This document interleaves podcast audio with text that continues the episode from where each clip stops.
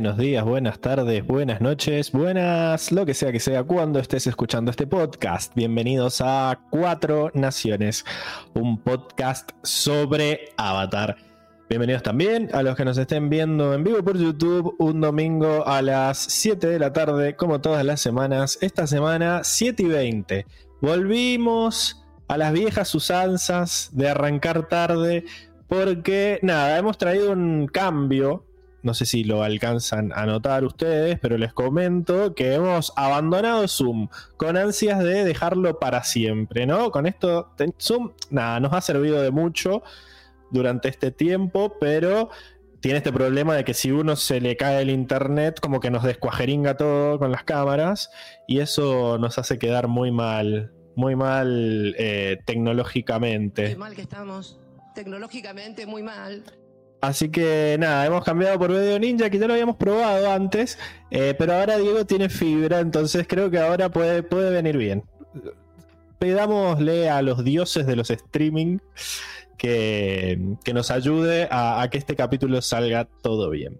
Y por eso hemos vuelto a empezar tarde, porque estábamos configurando cosas y, y todo el show.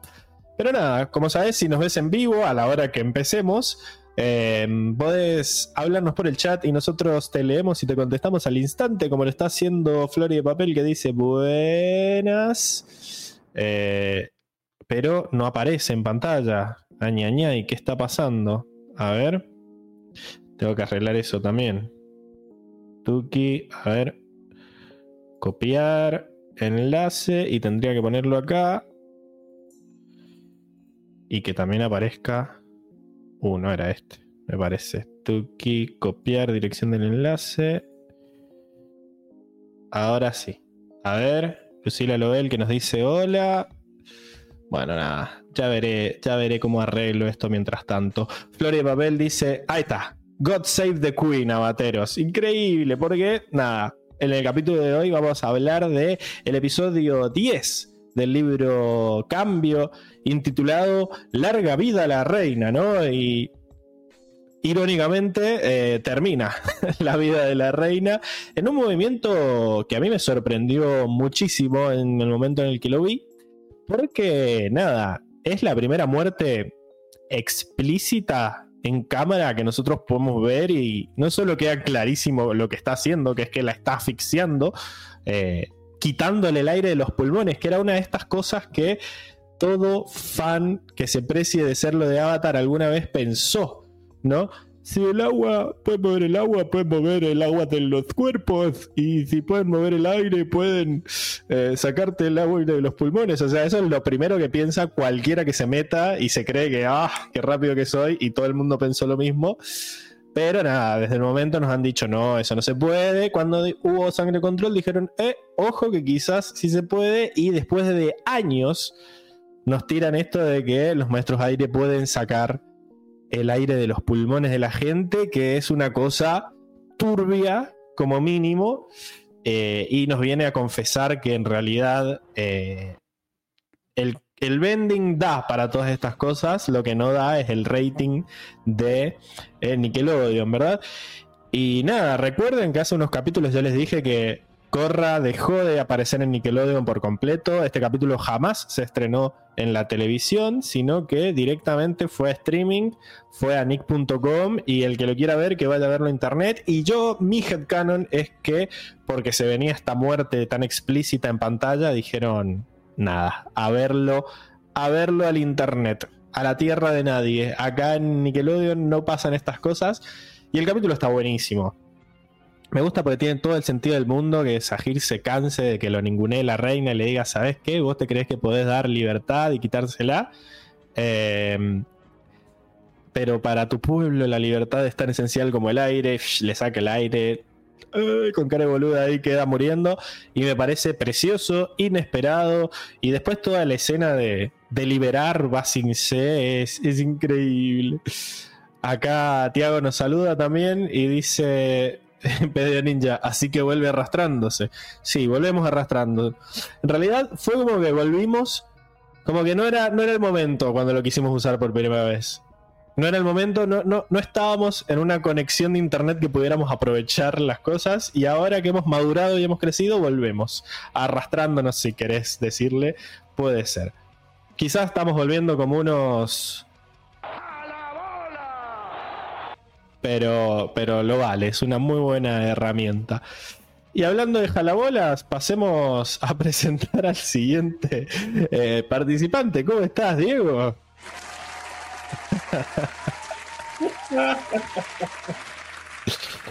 ¿Todo bien? Me estaba riendo con lo, con lo del jalabolas. Porque decía. Porque fue muy gracioso, ¿verdad? Sí, sí, me, me causa gracia lo del jalabolas. Ahí está para Es- vos. Es el, el premio al jalabolismo es, es demasiado bueno.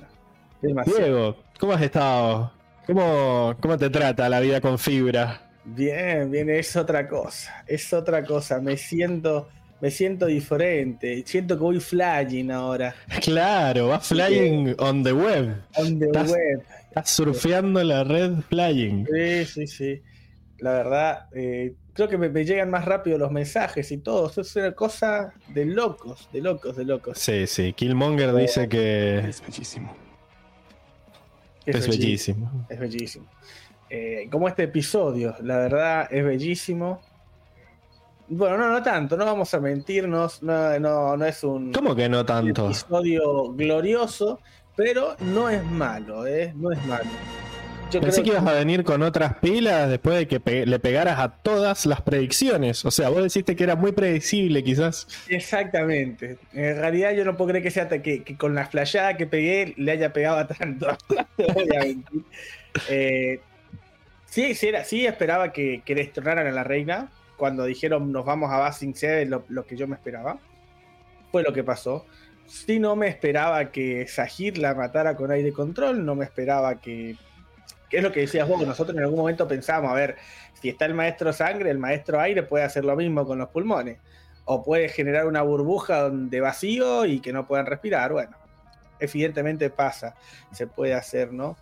Y, pero el detalle esto de que liberen Basing C, como, como en el antiguo Loto Blanco, Increíble.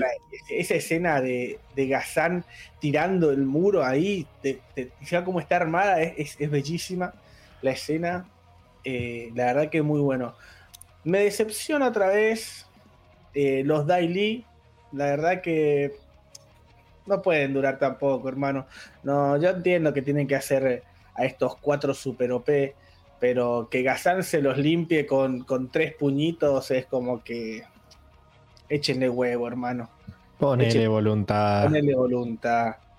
Eh, pero bueno, la verdad que el episodio en sí es, me pareció lento, no, le- no- no les voy a mentir, me pareció lento. La trama de, de Korra y Asami es un Asami tirando del carro a todos los otros cinco boludos, no puede ser. Eh, sí entiendo también que había que darle un poco de protagonismo porque en los 10 episodios de, que llevamos de, de- de temporada no ha hecho nada. Entonces, bueno, algo de protagonista había que darle. Eh, pero bueno, me, me parece, me parece un, un- un buen episodio. Armando dice que es un capítulo que lo dejó sin aliento. Ah, mira. Increíble. Fíjate, eh, preguntarle, preguntémosle si no estaba Sahir por ahí, capaz que, que era Puede por ser. eso que lo dejó sin aliento. Me parece que es más por eso que Y- por el capítulo. Pero Tiago bueno, dice, para mí que al sacarlo a Nickelodeon aprovecharlo para aprovecharon para agregarle las escenas más explícitas de asfixia. sí. Para Bueno, mí fue al revés. Como No que el capítulo ya. Porque el- los capítulos los tienen que entregar hechos antes. O sea, este capítulo estaba hecho hace meses. No porque de un día para el otro lo cambiaron, le pueden... Ah, bueno, agreguemos... Agrégale más asfixia.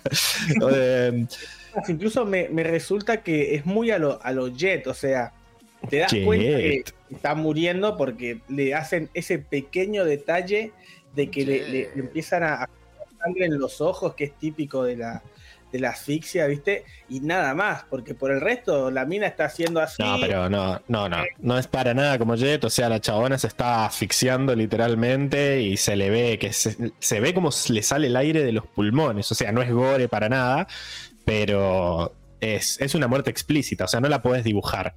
Sí, no eh, sé, a lo sumo podés pensar que quedó desmayada y poco más, pero Ah, no, además es, es obvio que se muere y para mí que por alguna razón esto pasó la censura de Nickelodeon y después Nickelodeon dijo, uh, la cagamos. No hay sangre, me parece. Cuando, no, cuando las muertes no son sangrientas, Nickelodeon las deja pasar, me parece. ¿eh? Ah, bueno, ya vemos. Eh...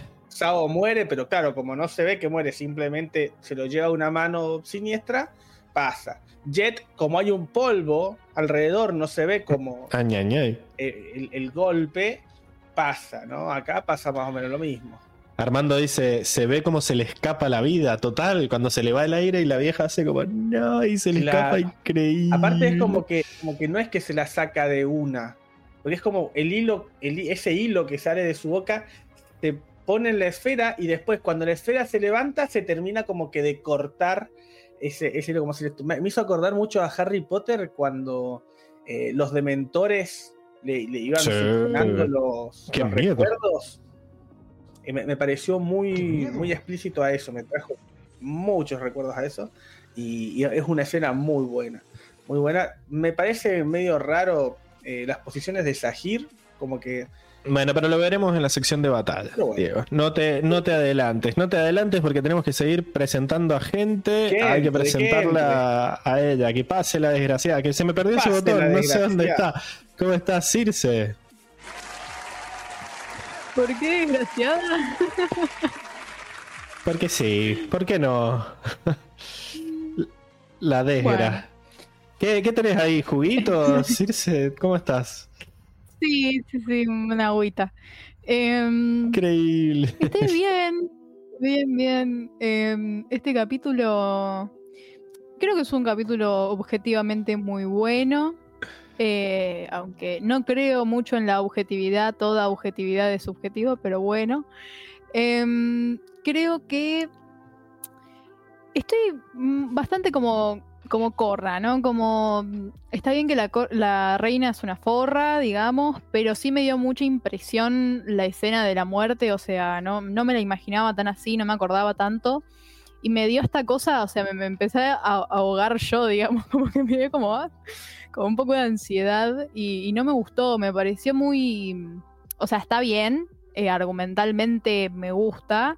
Eh, lo que hace Sahir, digamos, es, coherente, ¿no? Eh, pero. Razonable. Pero personalmente es como, no, pero así no se solucionan las cosas, pensaba yo, como, no, no. no está bueno.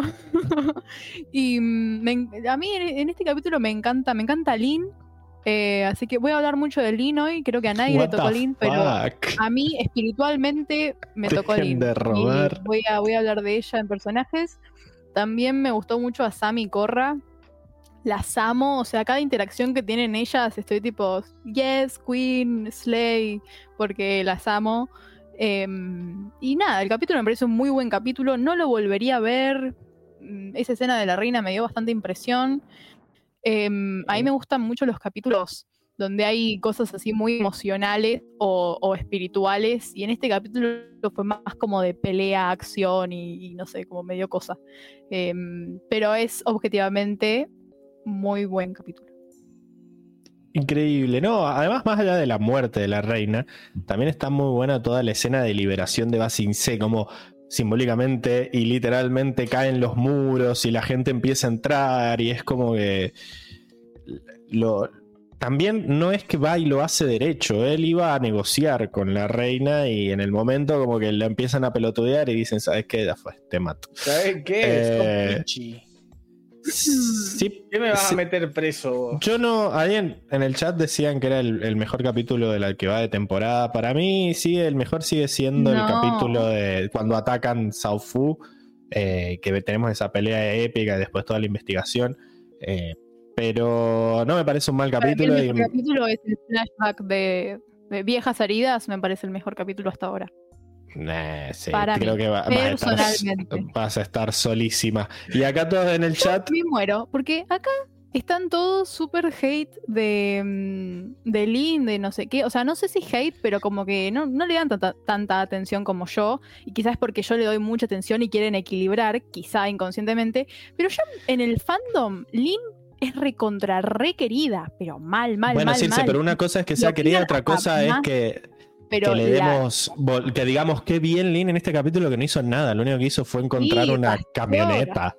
rastreó a Korra, no sé cómo. Eh, encontró un jeep. Reunió a Zuko y a Tonrak. Siguió las huellas del jeep. Muy bien, muy bien. No, Ya- no solo Pegó una llamada. sino O sea, que hace cosas que están muy buenas y el Pero fandom justo esto- en este capítulo, no sé. No, no, no A sé si hay que- hay que capítulo, saber aceptar En todos los otros capítulos que- Y cuando no, en este no es un personaje lincéntrico. Tampoco, No, obvio que no, obvio que no, pero hizo. O sea, en realidad cosas. siento que lo que provoca que todo el mundo la hatee es que vos la defiendas tanto. O sea, quizás si nosotros no la mencionáramos a Lin, nadie diría Puede nada de ser. Lin. claro. Es como que no tiene, como que parece medio demasiado fan tu, tu defensa de que lo único que hizo fue sentarse a tomar un café con Zuko y con No, en Tonrak. este capítulo sí, pero en otros capítulos. No sé, no sé. No sé. Habría que ver. En Eh, personajes lo veremos. Lo pondremos en votación después. Pero acá todos te estaban, te iba a decir que todos estaban diciendo que sos el crítico de Ratatouille, que entraste con la copita y con la polerita gris. Eh, Con su pollerita gris. Flori dice, quizás simplemente le das mucha atención vos, Sir. Claro, qué sé yo, es como eso. Acá te dicen que, que hay que llegar al gris y por eso se van al otro extremo Claro, es que ellos. acá no le dan. Es que acá no le dan. Acá no le. Acá no le dan. Pero no, no me refiero al chat, o sea, ustedes como que no le dan ta- tan- tanta atención. eh, pero desde, la que- desde que- que, yo no que- estoy, ¿eh? O sea, yo no estaba del miembro del staff y el capítulo del sacrificio de Lin quedó hasta, hasta corto. No, eh, el para sacrificio mí, de Lin ¿no? le dimos y el la. fandom es como que Le llevó un motomel, creo, por el, por el sacrificio de Lim. si no Le dimos motomel, hablamos de que la, la escena era bellísima, de que ella había salvado a todo el mundo. O sea, literalmente en el único capítulo que siento que hay que decir, uh, Link, qué crack, qué piola, es en ese. O sea, después, todo lo que hemos visto después es un personaje normal, con sus Sí. fallas y sus cosas. Tampoco es que porque en ese capítulo no le dimos bola, vamos a estar todo el tiempo hablando de Link para compensar, qué sé yo. No, igual sí le dieron bola. No, pero no es para compensar, pero me, me da como que me parece curioso cómo acá es como mm, Lin y después en, en el fandom es como que la tienen ahí arriba en un pedestal. No sé, no, no, no sé si la tienen tanto en un pedestal. También a mí me parecía, a mí me parece curioso también que yo siempre vi como que a Bolín todo el mundo lo quería y yo ahora acá digo que me parece un pelotudo Bolín y de repente a todos nos parece un pelotudo Bolín y es como que a veces uno se encierra y las redes, como que uno se encierra en su propia burbuja de pensamiento y no conoce lo que ven los demás, qué sé yo. Pero en bueno, las para redes eso... yo vi que lo, lo aman un montón a Bolín. Por eso, entonces, nada, hay que, para eso sirve esto, para que personas de verdad charlen y, y se pongan a, a debatir. Eh, hablaremos de lo que hizo Lin y veremos qué onda. Pero no importa, la verdad, que a vos te haya parecido que Lin hizo algo, o que te haya parecido que es un capítulo que no volverías a ver, o que a Diego le haya parecido aburrido, que a mí me gusta que maten gente. Lo importante Al fin es murió alguien. Lo importante es lo que diga nuestro. Tengo un miedo a apretar el botón equivocado. Ojalá que salga Enrico. ¿Cómo estás, Enrico? sí, lo logré. Ya no se rompe, ya no se rompe, Pablo. ¿Qué onda, Es- gente? es ¿Cómo bellísimo. encantado, como siempre, de estar con ustedes en otro capitulazo que nos presenta esta serie, o por lo menos esta temporada. Este me mata, pobre Sir, está tipo. Pablo, hasta acá llegaste. Deja de faltarle el respeto a Lin, que me vaya a recalentar. Sir está en ese modo. Bueno, la verdad es que yo no entendí muy bien. eh, eh, ¿Pasó algo? O sea, no, no sé si para tirarle tantas flores a Lin en este capítulo, porque no hizo mucho, o sea, solo. No, no sé si a- no tirar, no sé si tirarle flores, pero por lo menos no decir ah, el inútil, tipo, para un poquito. O sea, el inútil No. los eh, el inútil, inútil es Medio que lo- ya es meme el inútil, ¿no? Igual que Boludín, o sea, sí. ha quedado. No, no lo estamos diciendo de verdad. O por lo menos nosotros no. Fue una discusión igual bastante gris, me gustó, me gustó. Y yo, después de esto, prometo volver a revisar el, el el capítulo del sacrificio de Lin, a ver qué dijimos y si le dimos la, la correspondiente. eh, no sé, medalla. Me acuerdo igual que se llevó la motomel. Se sí, llevó sí. la motomel, sí, dijimos que era Yo muy crack, yo, eh, que se había sacrificado. Yo, yo creo que se hubiera querido dar a Mon. ¿Qué tipo? Arre. Este- eso hubiera sido una falta de respeto. Eh, todo bien a Mon. Increíble. No, porque en el Ay, capítulo ese creemos que se escapan los maestros aire. Y de todas las veces que quiso atrapar a Tenzin no pudo. Después vemos que fuera de cámara los atrapó, pero en ese capítulo quedó como que Lin logró que se escaparan. Ay, qué buen capítulo, loco. Bueno, pero no importa. Vamos a hablar de este. Eh, bueno, este es un capítulo que la verdad yo lo volví a ver ahora y. A decir verdad.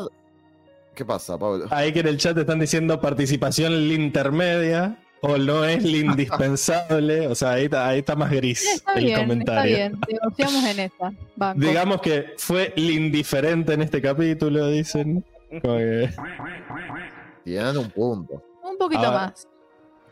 ahora vas con el enricómetro.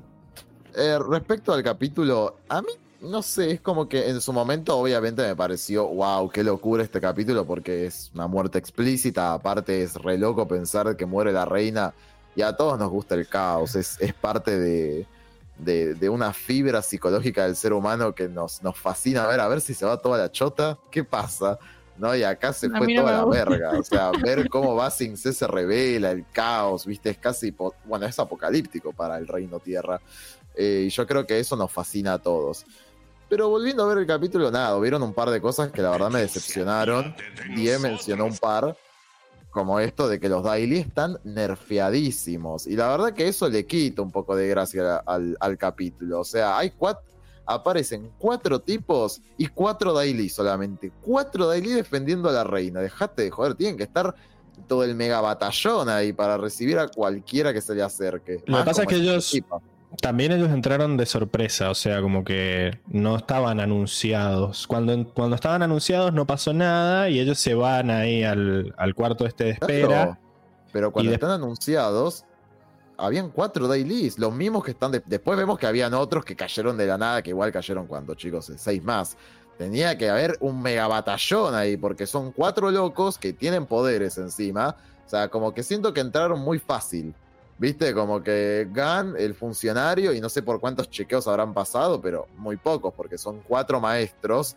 eh, media pila, dale, la mina es maestra de combustión, ni se molestaron en taparle la frente, es obvio, eh, la otra loca tiene una cara de turbia, desquiciada, y Gazan es tremendo hippie, digo, tienen una facha de turbios bárbaros y dejaron que se acerquen al Palacio Real, tipo al salón, eran cuatro Daily solamente, dale, o sea, la verdad es que le quita gracia al capítulo, como que digo, No, eh, a ver, es cierto para mí que los dejen entrar y que hablen, es todo gracias a la labia de Amon. Es cierto después que cuando pelean no duran Sí. ni un segundo. Quizás hubiera de Amon, de Sahir. te amamos, Eh. Arre, sí, Amon volvé. no, pero- un fallido, Pablo, sí, terrible. ay, es que sueño con él todas las noches. Sí, sí, sí. Eh, pero a lo que voy es No, que. máscara colgada en tu habitación. Yo creo que si se hubieran defendido un poco más los Daily no estaríamos hablando de esto. O sea, como que la interacción de eso, o como que a mí Es que- también me cansa que sean petes y lo venimos diciendo desde el capítulo en que se los robaron. Es- Claro, No, sí, o sea, es que, claro, yo discuto eso en realidad, que para que hubiera sido capaz un poquito más épico, estaría bueno que sea un poco menos fácil, como que se sintió muy fácil. Eh, como bueno, pum, pum, pum, bueno, ya está, lo mismo, ¿no? Sahir salta por todo, sale corriendo por los pasillos, salta, se mete ahí por nadie lo ve. Antes, boludo, los, los de ahí estaban en todos lados, eh, daban miedo porque eran una sombra en, el- en todos los pasillos, y justamente ellos andaban por los techos. Y acá el guachín se cuela, después sale, nadie los ve. Bueno, sin Yo mencionar que. siento que... también puede ser quizás que están queriendo dar a entender que lo que hacía importantes a los Daily era que Long Feng los manipulara o que los usara para. como que era el liderazgo de Long Feng lo que nos hacía. Como que siempre nos han querido mostrar que esta vieja es medio una inútil. Y como que se basa en que yo soy la reina, yo soy la reina, y quizás no hay un, un peligro real que haga que los Daily estén curtidos. Como que yo siento que es a propósito esto de que vengan como en Yo decadencia. dije. Pero Ay, está, pero igual, quizás es demasiado, ¿no? Como que está Es como muy, están o muy sea- petizados. o- o- ¿Ustedes se acuerdan lo que fue la segunda temporada? Uy, esa escena del Daily ese que dice, que le dice a Long Feng, pero los Daily seremos leales a usted, señor. Increíble, o sea, este es el Daily que quiero. Lo- lo- los quiero a todos los que tenían enfrente de Azula, que eran como, no sé, 30. Así quiero a los Daily, como bien, bien, bien turbina. Bueno, entonces eso le quita un poquito de, de de peso al capítulo, ¿no? Las caras de la reina, que también, más allá de la muerte, antes es una caricatura andante la mina. Ah, ay, tipo, la- es una caricatura. No digo la que sea histérica, eso está perfecto, pero la han dibujado como un payaso, o sea, como. Eso también le quita un poco de dramatismo al capítulo. Y puntualmente también, como de las veces que se ha caído el muro de Basing C, que ya lo que menos es, es impenetrable, eh, como tu hermano, no. Este, No. o sea, lo, lo que menos es este muro es impenetrable, porque se ha caído 40 veces y, y de las veces que lo han dibujado caído, este es el peor. O sea, se ve muy feo, chicos. Muy feo el dibujo. Se cayó como si fuera un naipe. O sea, es Pará, pero este, que- este- esto es un muro interno igual, no es el muro de afuera. No, bueno, igual, pero digo, es muy feo como lo han dibujado. No me transmitió lo mismo, sí, la gente lo quita ahí saliendo a correr y bla, bla, bla. Me transmitió más, ¿sabes qué? El descontrol que había en la cárcel. Eso sí se sintió como, eh, vamos, la concha de la lora, y todos tirando cosas para todos lados. Eso sí me transmitió un poquito más. Eh, el muro medio pelo. Yo, yo Eh, creo que no, con, a mí el con muro Long Feng esto, con, con Fen Long esto no pasaba, viejo. ¿Por qué, por qué lo dijo bien y después lo cambió para decirlo mal? Me gusta Fen Long. con Long apellido. Mira, a mí la escena del, del muro me encantó. Eh, me, me pareció que mientras e- Sahira hablaba y que fuera él y lo tirara, está, está bueno. Qué Sí, discuto me cómo lo dibujaron. Es, es totalmente metafórico, aparte de que literalmente tiraron el muro. O sea, lo que viene a hacer Sajira es romper con estas barreras de que, que viene imponiendo un, un gobierno que no, no tiene nada que ver, ¿me entendés? Solamente porque es reina. O sea, solamente porque nació donde nació. Y no es así. Acá David Báez dice: ¿De qué hubiera servido que los Daily hubieran sido más fuertes si la idea era. de- la idea del capítulo era mostrar el quilombo que hace Sahir. El quilombo que hace Sahir lo amamos, está perfecto. El tema es que esa pelea fue como sin ganas con los Daily. O sea, como que hubieran ganado, hubieran matado a la reina, está todo bien, pero que hubiera estado mejor que, que la pelea hubiera durado un poco más, ¿no? Que, Claro. Que se hubiera sentido como que quizás no lo lograban, no sé, algo así. Claro, que cayera más Daily a medida, viste, una cosa por el estilo. Claro, que, les costara. Recordemos lo que les costó entrar a, a Anki Yo critiqué ese capítulo cuando- por cómo les costó cuando entrar. y- llegaron la primera vez, o sea, que destruyeron medias, me- media, medio anillo alto. medio boludo. palacio. Medio palacio. Pero yo, Caían, yo no siento, paraban de caer guardias, de, caían entre 80.000 guardias porque salían de todos lados. Pero yo siento que ahí estaba más justificado el hecho de que Long Feng como que no dejaba que nadie se acercara al rey porque él era el único que tenía acceso. Esta vieja no, esta vieja quiere mostrarse, deja que vengan los pueblerinos, como que no. Como que siento que hay una sensación de peligro mucho menor y que medio la agarraron de sorpresa a la vieja. No es que ella los quería mandar al calabozo, Pero- así como.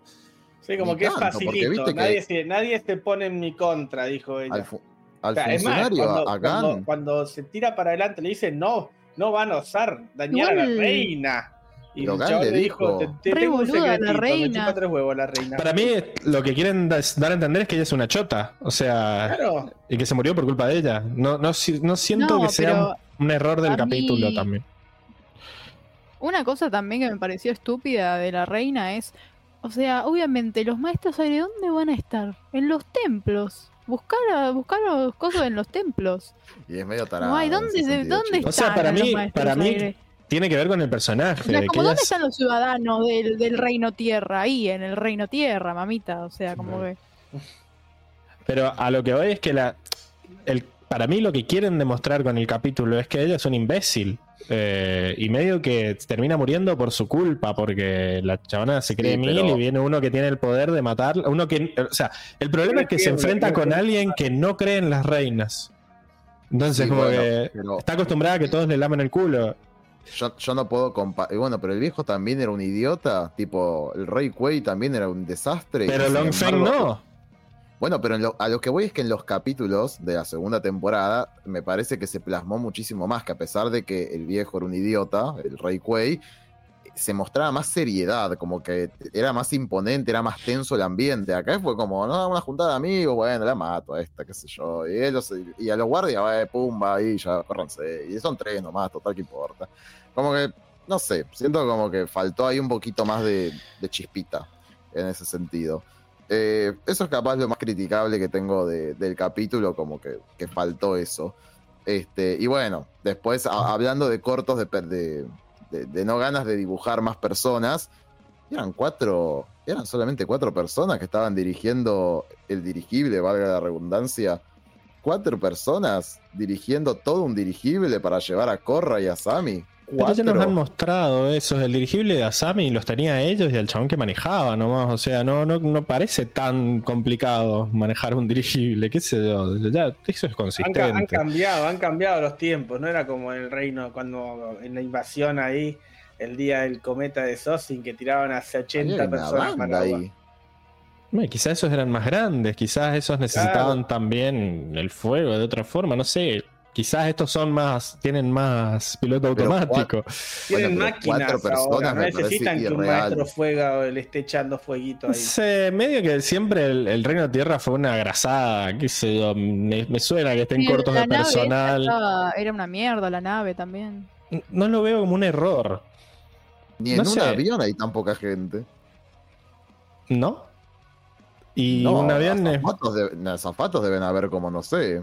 3, diez. 4. Y los dos pilotos, 10 azafatos. ¿Qué avión te has tomado, Bueno, Enrique? capaz- bueno, claro. y un avión lo suficientemente grande como un dirigible de estos. Pero estos dirigibles llevan a la- al avatar y nada más. ¿Qué sé yo? No Aparte sé. vos pensás que el dirigible es enorme, enorme, pero en realidad la parte de, de- de pasajeros es la partecita de abajo nada más. La otra parte gigante que se ven los dirigibles Bueno. está vacío. Justamente para llevarse. Entendimos tus, tus quejas, no comparto, pero bueno, ¿qué nota le pones? ¿O queda algo a más mí- que querés? Em, no, principalmente eso, como que me pareció bastante, bastante fofito. Yo le voy a poner un 9. Ok, Bien. para que le pongo. Como que me Acá cuesta, Renato dice. Me cuesta entender como a qué se deben tus números. Como que la semana pasada hablaste reviendo todo el capítulo y dijiste dos cositas, nueve. Este le tiraste 80 palos, nueve. Como que no, al final Y no. ¿sabes, sabes qué pasa? Es que este capítulo no le podés negar de todas maneras el asesinato de la reina, el concepto de la revolución que plantea Sahir. Bueno, Eh, como que el capítulo en, en sí también está muy bien movido. Qué sé yo, la parte de Asami Korra es dentro de todo entretenida.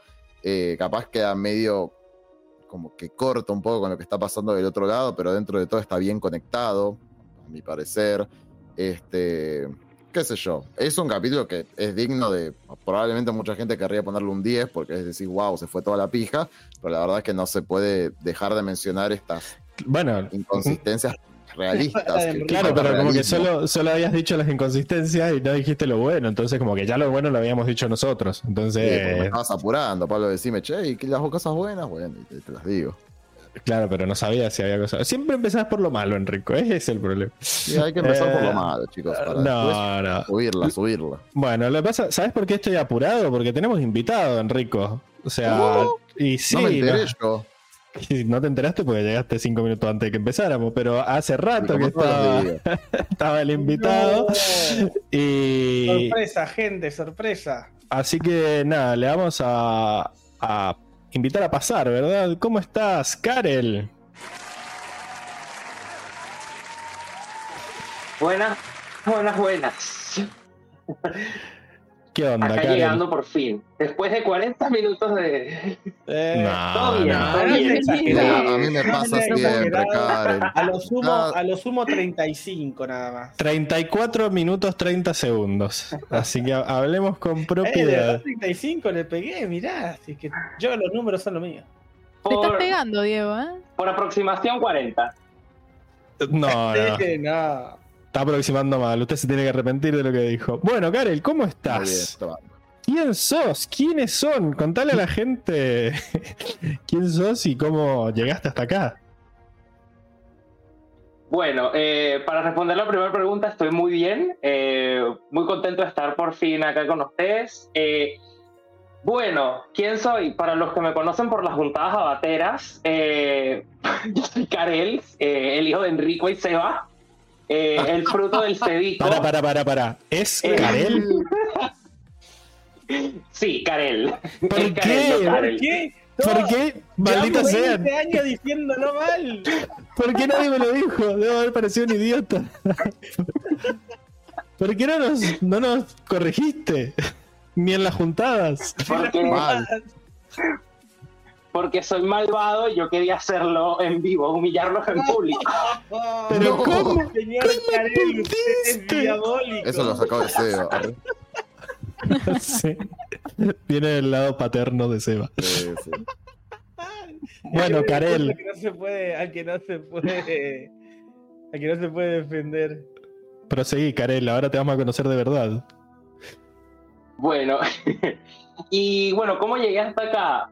Mira, a ver, creo que voy a resumir el- específicamente al podcast. Llegué a principios de año, creo que estaba recién eh, estrenado el juego para Android que salió eh, de Generations, Avatar Generations. Que nos encantó a todos. Y yo lo amo, yo lo sigo jugando hoy día. Y bueno, en toda esa fiebre de que volvió el juego dije, ay, me quiero volver a ver Avatar. Y empecé. Pero a medida que lo estaba viendo decía, siento que me falta como información extra, curiosidades, cosas. Y, y un día dije, vamos a ver si consigo un podcast, porque suelo escuchar muchos podcasts.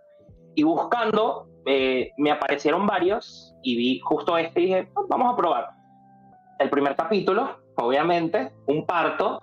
Y nada. ¿Pero por qué? eh, ¿Por qué empezás por el primero? cuando- Siempre Como cualquier persona normal, empezar siempre. No, no, empezás por el último. Igual, ojo, Spotify, me olvidé de hacerlo, pero Spotify ahora me dijo, tiene la opción de sugerir, empezá por acá. ¡Eh! Y ¡Es opa. un golazo! A mí me parece que deberíamos empezar por el de la película. Como decir, empezá por el de la película. Cagate de risa, tomanos cariño Banco. y ahí vamos. Y ahí después. Mira, Medio Y como si arranca ¿no? sale Que algo los que- primeros seis tres o capítulos son siete. lo más y después tenés los demás que la bajan. Eh, exacto, a ver, yo, a ver, yo empecé el primer capítulo y dije, está bien. Eh, digamos que lo que yo me hay. llegué más por la parte del mundo, detalles, ese tipo de cosas, de dónde vienen las inspiraciones directas de la serie. Y lo escuché ese primer capítulo y dije, bien, o sea, puede seguir. Me pasa cuando me di cuenta que era un podcast acá de Argentina, dije, mira, mejor. Y fui avanzando, obviamente me centré en los capítulos que a mí más me interesaban de la temporada. Llegué a la segunda temporada, cuando empezaron a putear a todos y todo eso, dije, "Mm, ya saben de quién hablo. Dije, Te mandó un dije, besito, "No, no Lucas. puedo". Y nada, terminé eh, lo, como pude eh, esas primeras temporadas, llegué al de la película porque realmente me interesaba. Yo esa película la vi una vez, dos veces como mucho, no la vi más, dije, esto es horrible.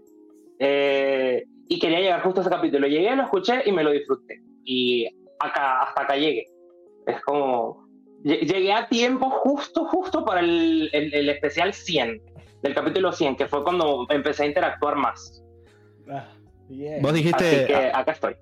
vos dijiste acá Argentina, pero no sonás argentino. Eh. ¿Qué onda? No, ¿Estás discriminando, Pablo? No, No, no, estoy viendo mi oído. Mi oído, El- mi oído es xenofóbico ahí.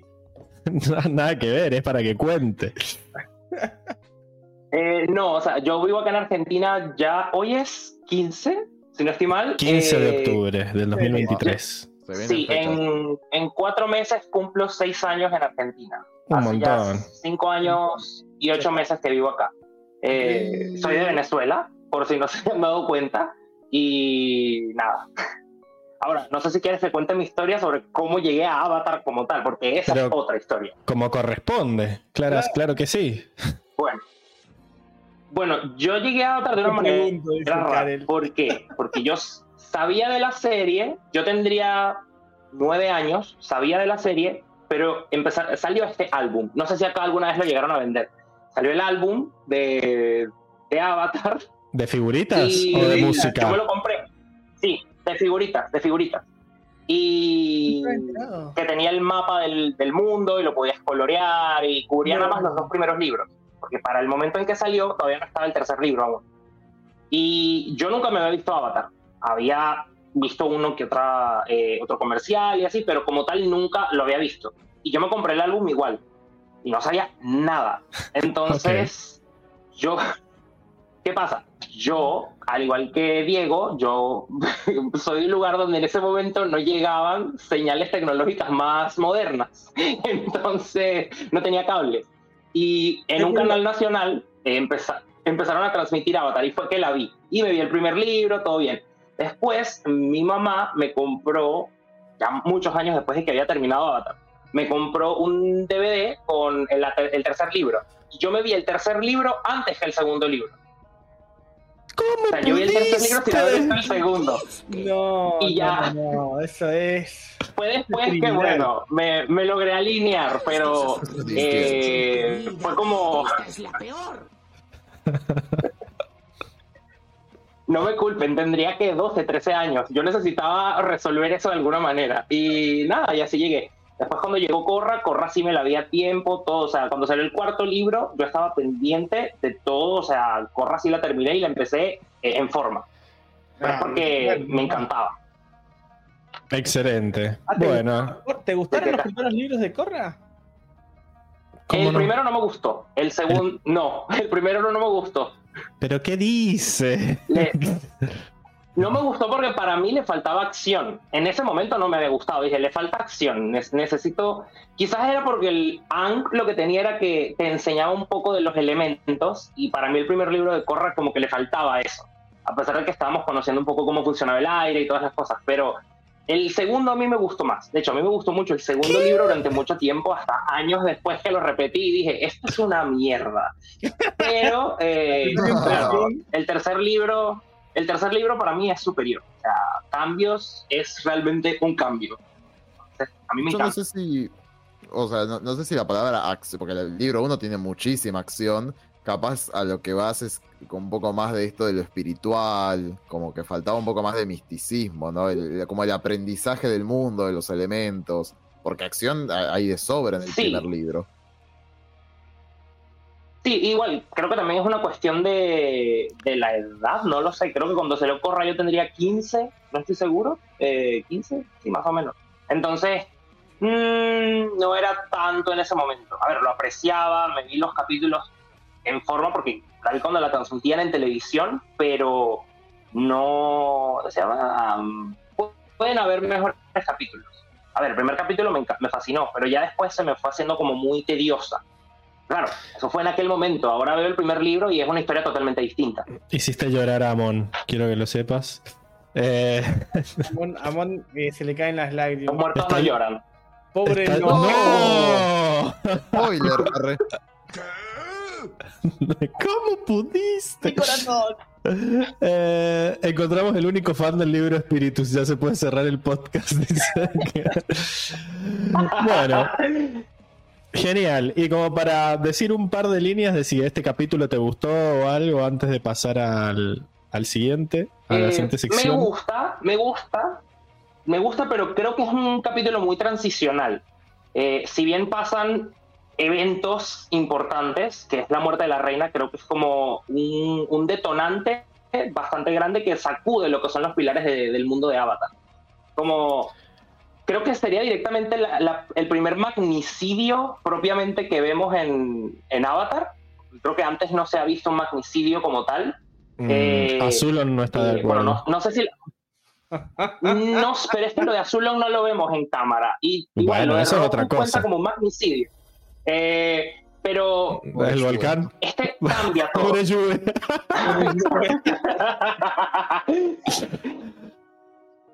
No, pará. Pero- Y, y Sheila clavándole un, un puñalazo a Hakoda. Bueno, fue un Terrible. intento. Intento de magnicidio. No, ese libro es arte. Sí, Lizard. No se roban el petróleo. Sí, sí, sí. Pero, eh, o sea, creo que lo que me gusta es eso, el, el cómo este capítulo cambia las tornas. eh, creo que a la vez es un capítulo raro con respecto a, a cómo Sahir suele moverse, pero eso ya lo hablaremos más adelante. Pero a mí en lo personal sí me gustó bastante. Pero insisto, creo que es muy transición. Si, si recortas los eventos importantes, es un capítulo de mucha transición. Como para mover a los personajes de un punto a otro y de ahí desarrollarte más. ¿Saben lo que pasa? Lo que me pasa a mí con este capítulo particularmente es que yo veía los capítulos de, de la serie yo decía, ah, no va a pasar, no va a pasarle nada, a este no va a pasarle nada, a aquel no va a pasarle nada. Y desde este capítulo que matan a la reina, yo todo el tiempo estoy pensando de que, ah, pueden matar a alguien más. O sea, ya, ya se habilitó el homicidio en el mundo de Avatar. Entonces, claro, me va a pasar que me va a condicionar a mí, cuando yo lo vi por primera vez, me condicionó mucho este capítulo de cómo vi los siguientes. Entonces, nada, para mí es un punto muy importante. Eh, pero bueno, nada, eh, para Yo- gustos los yo- colores. A mí, Pablo, eso dentro de todo no me afecta tanto. eh, porque a mí me agarra después de haber visto Game of Thrones. Entonces. eh, Ah, pero no, no estamos, estamos hablando de este universo. Pero, pero sí, yo creo que en este momento sí, ya, ya abrís la posibilidad. O sea, ahora ya no ves, no ves los episodios y los conflictos como diciendo, la van a derrocar, como dije yo. Y no, literalmente la cagaron matando. Eh, pero, pero sí, sí, ya- yo creo que ya te condiciona el hecho de que ya, ya puede morir gente. No, no, la, no va a ser Como algo. diría Corra, esto recién comienza. No, se imagina. Ahora está la posibilidad de que Qué muera miedo. el de Kang ahora. O sea, ojo. Y no Ahora- sé. Muere Sí. Tonrak, Entonces ahora, ahora sí, ¿Por qué ahora sí ya sabemos que, no- que pueden matar sí, personajes. porque es un papocho. Entonces, ojo. Sí. Bueno, genial. Vamos a la sección de datos entonces. Y tenemos esta semana noticias, noticias, noticias. Porque nada, se filtró, liberó la portada del próximo cómic de Mako. Recuerden que supuestamente para el año que viene se va a estrenar un cómic sobre Qué Mako. Era, era todo lo que sabíamos. Sí, ¿sabes por qué es bello, Circe? Porque es. Porque. Es un papucho. Exacto. Eh, y nada, nos- lo único que nos revelan es el nombre que se va a llamar Misterio, el misterio de la isla Penquan. Y nos muestran esta. ¿No dice por- pingüino? Mirá, yo pensé que sí era pingüino. Esa. No, no, Penquan. y nos muestran a este Mako eh, que, bueno, hay que mirarlo con cariño para pensar que es el mismo Mako de la serie. A ver, el arte. más joven. Es un, Mako, más joven, Pablo. eh, es el primo, el, el primo Meco. ¿Qué sé yo? Eh, hay un tema con el arte de es los. una palabra rara en México. Así que cuidado. Bueno, lamento, le pedimos permi- perdón a la. Permiso. le pedimos perdón al colectivo de gente mexicana, pero No sabemos nada. qué significaría Meco, así que cualquier cosa que nos digan. No sé, no, que hay- no, no sea Paco, porque el Paco acá en Argentina es algo que tampoco se puede decir al aire. Sí, No. no, no es tan malo. Eh, a lo que voy es que nada, siempre ha habido críticas al, al arte de, de los cómics de Corra. Ustedes no saben porque todavía no los han leído, pero en principio nada, ya llegaremos a los cómics de Corra. Bueno, pero Eh, si ha tenido hate los, los cómics de Ang, seguramente los de Corra también, así que. Hmm. Acá Armando dice que se parece a Percival de Rolo. Increíble. The Rolo the Son Third. Pero bueno, nada, sabemos esto. No nos dicen más información que esta, esta portada pixelada. Pero bueno, también tenemos comentarios, comentarios, comentarios. Que Luis Gessi, en un en comentario que envejeció mal después de haber visto este capítulo, dice: Como esto es Nickelodeon, más que lava, esto es salsa muy caliente. Hay que tener cuidado que no te queme ni te manche la ropa, Claro, a menos que que- seas la reina. Lo que le tiren, lo que le tiran a, a Bolín eran albóndigas, no era, no También. era roca con magma fundida, ¿no? no. Soy una Fran, concuerda con Enrico, dice que prefiere enfrentarse a un puma que a un escorpión. Hashtag Team Puma. Aguante Team Puma. Eh, ¿Cómo era el orgullo? Orgullo Puma. Eh, a, mí, a mí me gusta más Puma que Adidas. Hay un tema ahí de que creo que Puma era la, la empresa fundada por nazis. Eh, pero bueno, a mí me. Uh, ¿No era Adidas esa? H. Pumas es facherito, es de facherito. Puma me gustan mucho las plantillas. Son muy suavecitas y son. eh, ¿Qué son mucho. comentario, qué comentario de, de más de 30 que acabas de soltar, Pablo. No, boludo, están, están muy buenas las plantillas, están hechas a propósito para tu arco, de, qué sé yo, están bonitas. Puma no está auspiciando este, este segmento. Pero ¿saben quién puede auspiciar este segmento? Todos ustedes que están en el chat viéndonos, porque Mm. aparte de poner plata por Patreon, como hacen todo este tiempo, ahora se han activado los superchats. Eh, Super de YouTube. De YouTube. Pueden tirarnos unos pesitos ahí en YouTube cada vez que digamos algo interesante. O pueden también dejarnos un super gracias en los comentarios. Eh, nada, entiendo que. bolas. Jala bola. La bola. Sí.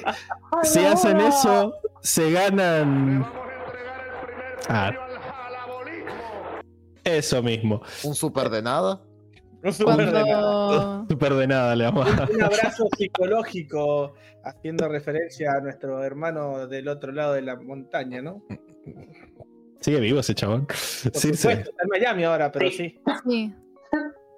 Ya no, ¿Qué ya ibas no a está, decir, está al otro lado de la cordillera, Em, está ahí en el norte. No, cuando presentaste a Diego y dijiste, eh, pusiste el botón de jalabola, yo dije, ay, no me va a presentar a mí, ¿qué onda? Yo pensé lo mismo. Pensé costumbre. exactamente lo mismo. No, yo le puse lo de jalabolas, fue después de que lo presentara, porque el chabón dijo, ay, qué gracioso todo. Digo, bueno, jalabolas, te va el jalabola. Te va Jalabola. este. Bueno, después tenemos a, a Hoxan que nos dice: Después de ver este especial, empecé a ver Full Metal Alchemist Brotherhood. Serie que hashtag vean Full Metal Alchemist Metal. Y 10 días después la acabo de terminar. Por eso estuve medio desaparecido esta semana. Increíble la serie. De las mejores que he visto. Espero ansioso el podcast. Ahí mete, mete el comentario. Postdata. Circe, no la veas. Repito, si te molesta la muerte de un personaje, no la veas. A lo que Circe le contesta, la puta madre, la re quiero ver. Carita de llanto.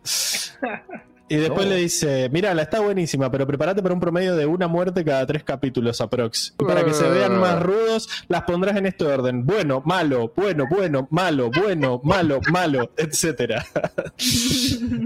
Terrible, la verdad. Eh, Lo amo, lo amo. Así que nada, vean Full Metal Alchemist. Ah, Y y después- ahí Miguel nos desasna. Y dice, Sí, dice- eran dos empresas alemanas fundadas por dos hermanos.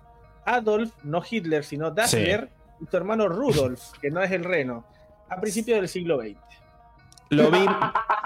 Vimos el mismo video, creo, Luis. Sí, pero entiendo que uno apoyaba explícitamente al nazismo y el otro como que no tanto. Y creo que el nazi era el de Puma. Así que nada, eh, me acuerdo de eso. Acá, a Hoxan dice, la serie que decía Enrico se llamaba Ah, monstruos de verdad. Entre paréntesis, Ah, Real Monsters. Literal se llamaba así, ¿no? Sí. What the fuck. Y era sobre tres amigos monstruos que iban a la escuela de monstruos. Y no es una copia de la mansión Foster porque es mucho más vieja. Hashtag aguante Nick viejo. Mira. Sí, eso es cierto. De hecho, ¿sabes que el otro día me apareció un TikTok de series así, de caricaturas que, que- que se cancelaron y apareció esta de A Monstruos? eh, de hecho, estaba el monstruo este que yo pensaba en, en la foto y parece ser que se dio de baja por la baja audiencia y porque parece ser que según varias críticas de los padres daban mucho miedo a los niños, tipo a los dibujos. Qué miedo. ¡Oh! Oiga, off topic. Una amiga me acaba de enviar un mensaje diciendo, qué buen podcast de zapatos. Increíble.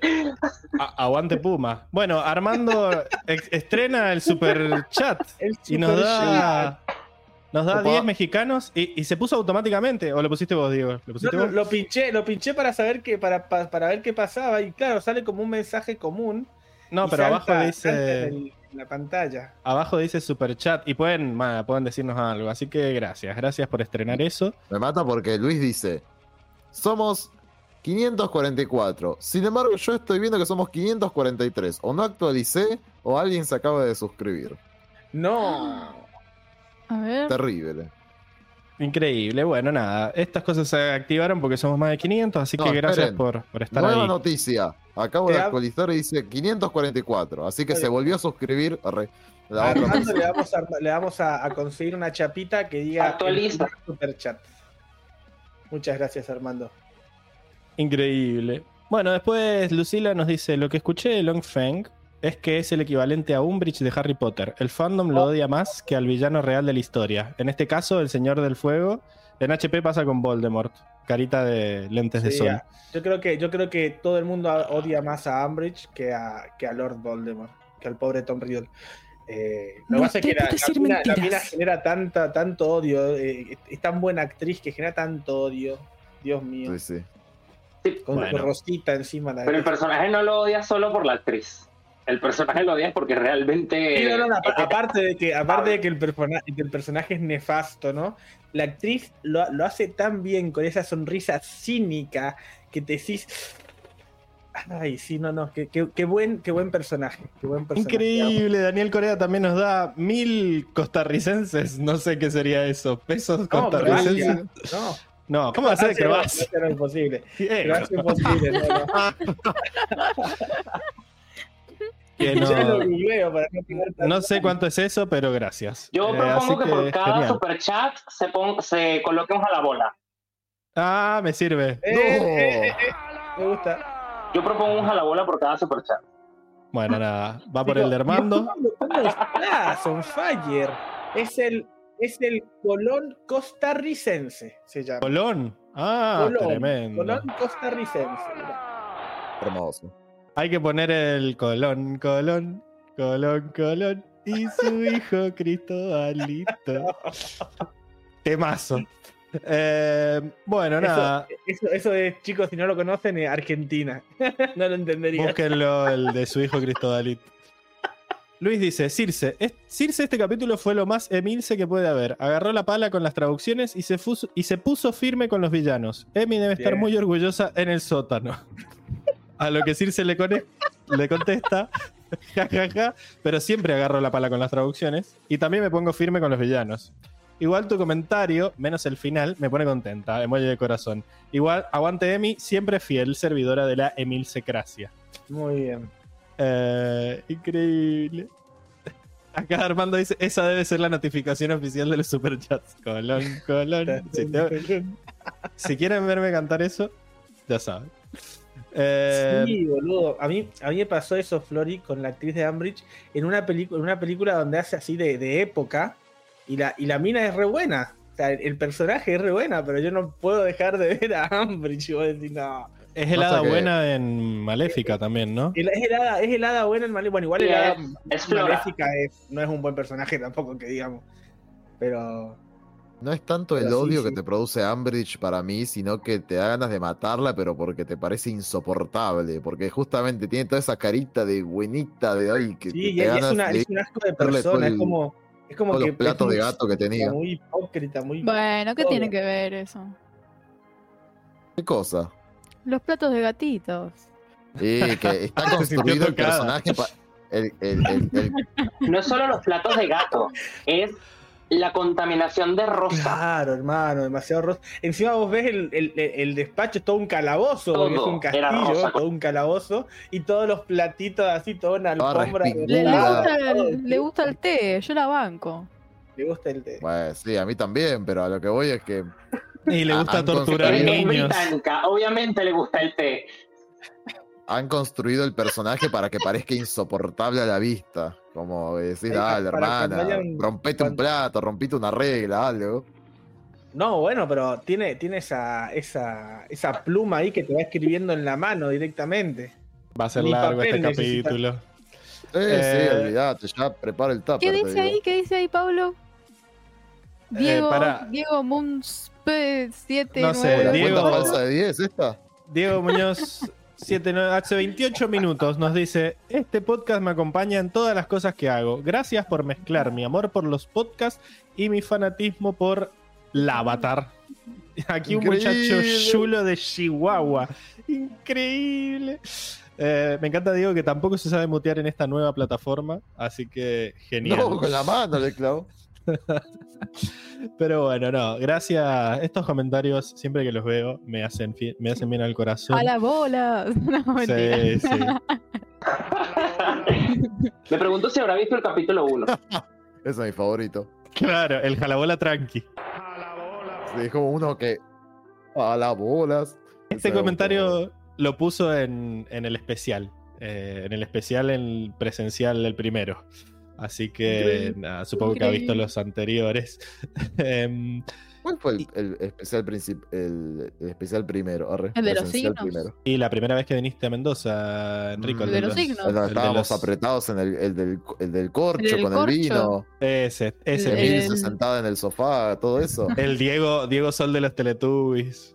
Ese. Ah, Eh, bueno, nada, genial. Nos gusta esto. fin. Acá en el, en el chat también nos están diciendo que podemos poner el, el otro sonido para cuando ponen plata. Ese. Y si no, también tengo el de no sabes que el dinero es todo en el Tú dinero. sabes que el dinero no es todo en el dinero. Eh, Así que nada, cualquiera de esos puede ir.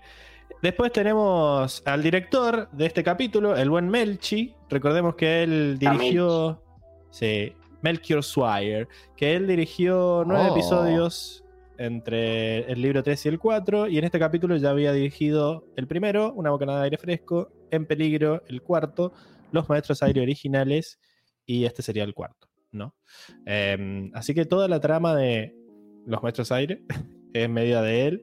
Eh, y bueno, podríamos echarle la culpa a él de las dos veces que los Daily se vieron petes. Eh, así que nada. Sanela para este tipo. No, Sanela- no, le gusta, no le gustan los daily, claramente. Saniela para Melchi. Después, bueno, nada, tenemos que dirigió 8 episodios de Star Wars Rebels, Vean 15, Star Wars Rebels. 15 episodios de Young Justice Vean Young Justice. Young Justice. Justice. Young Eh, Justice. y dos episodios de Pantheon. eh, que Pantheon. todavía, todavía no me compré el Blu-ray de esa. Y el escritor es nuestro amigable Tim Hedrick. grande.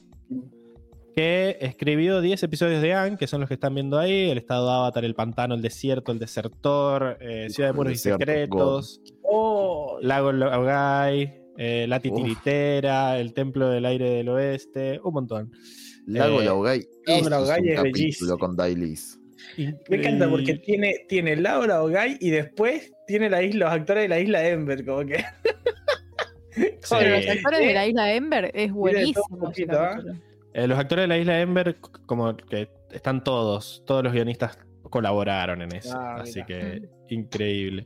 La Pero foto, bueno, re, la foto re deformada. es lo que hay, es Sí, lo que bueno. hay, Luis.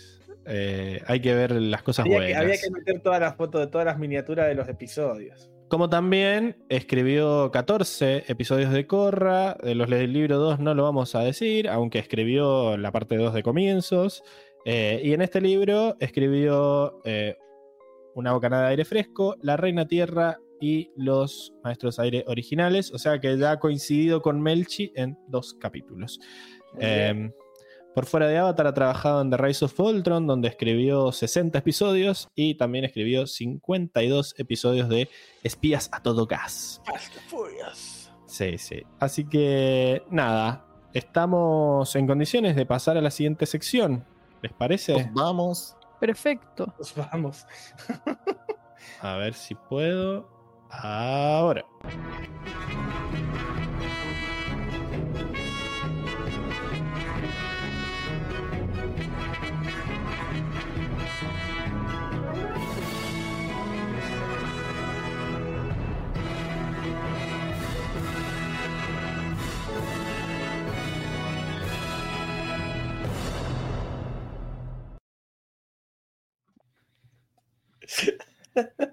Pablo, te voy a pedir que pongas un jalabolas.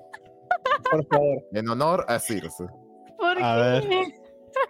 Y, y los, los- los- los cuatro sabemos que se lo merece, porque ella también sabe Sí. que se lo merece. Ella también. Sea,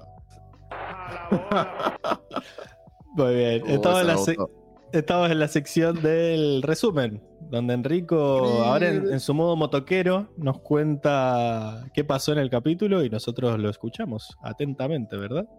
Terrible todo lo que pasa.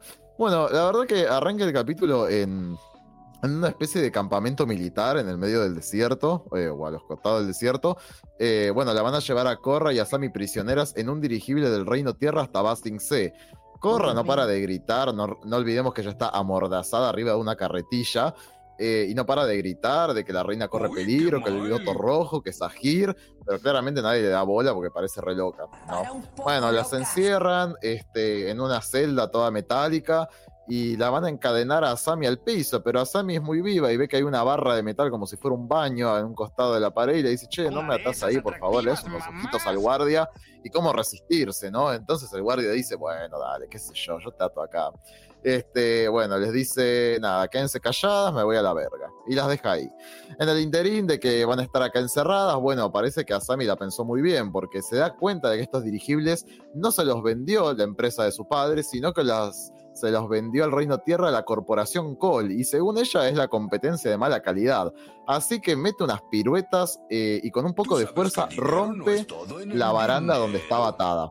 Mete más piruetas, se desata toda, bárbaro. Pero dice, bueno, vos corre, estás recontratada, la verdad que voy a necesitar la llave del guardia que está en la puerta. Así que dentro de cinco minutos mete un grito y yo te saco.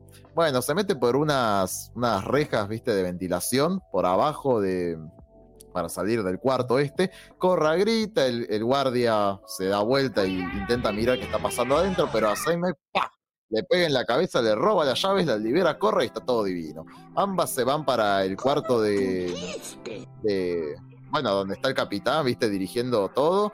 Corra, rompe la puerta con todo, mete aire control, los revienta al capitán y al asistente, pero claro, estos se, se golpean contra el, eh, como es el timón del dirigible y medio que lo rompe, ¿no? A Sammy le dice, che, hermana, pudiera tener un poco más de cuidado porque rompiste eso, rompiste el, el, el teléfono también, ¿no? O sea que estamos incomunicadas.